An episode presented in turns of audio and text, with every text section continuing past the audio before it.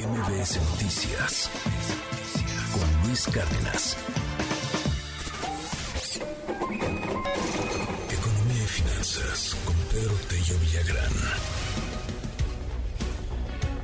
Ya inició el buen fin. Cuidado, échele calma. Esto es mucho de víscera, es mucho de emoción. Ya inició el buen fin. Tómelo con calma. Pedro Tello, te mando un abrazo. ¿Cómo estás? Buen día. Luis, buenos días. Qué gusto saludarte a ti y también a quienes nos escuchan. Llega a su decimoprimera edición anual el Buen Fin en este 2022. Recordemos, esta iniciativa fue lanzada simultáneamente por empresarios y gobierno para tratar de impulsar el mercado interno a través de la motivación del consumo a efecto de beneficiar por una parte a los comerciantes y a los proveedores industriales, pero también a los proveedores de servicios que generalmente en esta época de fin de año siempre enfrentaban una competencia muy intensa por el desplazamiento de los productos que tenían en bodega y al mismo tiempo por obtener la mayor proporción de la derrama monetaria que se realiza con motivo del pago de los fondos de ahorro anuales de empresas más el pago del aguinaldo que reciben los trabajadores y por supuesto eh, aprovechando en la medida de lo posible las compras, las compras navideñas, las de fin de año y por supuesto las que tienen que ver con el famoso Día de Reyes. Así que llega a su decimoprimera edición anual el Buen Fin y la gran pregunta ahora es ¿qué va a hacer, qué va a hacer usted? ¿Cómo va usted a distinguir entre comprar solamente lo necesario de aquello que quiere pero no necesita y cómo va a evitar las famosas compras compulsivas. Y déjame hacer rápidamente un paréntesis, Luis, a este último respecto, porque eh, yo revisaba ayer una encuesta que me pareció muy interesante, que revelaba que el 62% de los consumidores mexicanos adquirimos productos que están en oferta a pesar de que no los necesitemos en el corto plazo. 62 de cada 100 mexicanos que estamos en algún centro comercial y vemos alguna oferta, algún descuento, optamos por adquirirlo independientemente de que sea necesario o no. Y bueno, ahora que viene el buen fin, la, la gran pregunta es, ¿qué vamos a comprar? ¿Realmente lo que necesitamos, la cama, el refrigerador, el comedor, la sala?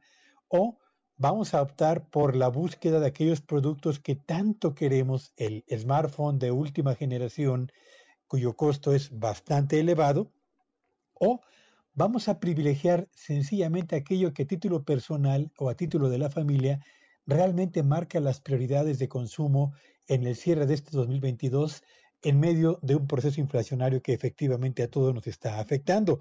Y yo diría que eh, para realizar una labor de consumo inteligente, aprovechando lo que encontraremos en el buen fin, tendríamos que seguir tres pasos fundamentales, Luis. El primero es haga usted una lista de lo que realmente necesita, prescindiendo de aquello que usted quiere tener, aunque no lo necesite.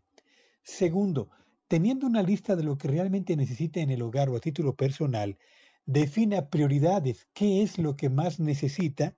Y tercero, incorpore un ingrediente que es muy importante para tomar la decisión de qué va a comprar, que es el presupuesto disponible y la forma de pago que a usted le resulte más conveniente, es decir, cuánto dinero tengo para cubrir aquello que necesito y de qué forma puedo aprovechar las opciones de pago para ser beneficiario de lo que me ofrezca el comercio, es decir, pago de contado para aprovechar descuentos o pago a meses sin intereses para diferir en el mediano plazo los pagos de aquellos productos que van a costar más caro.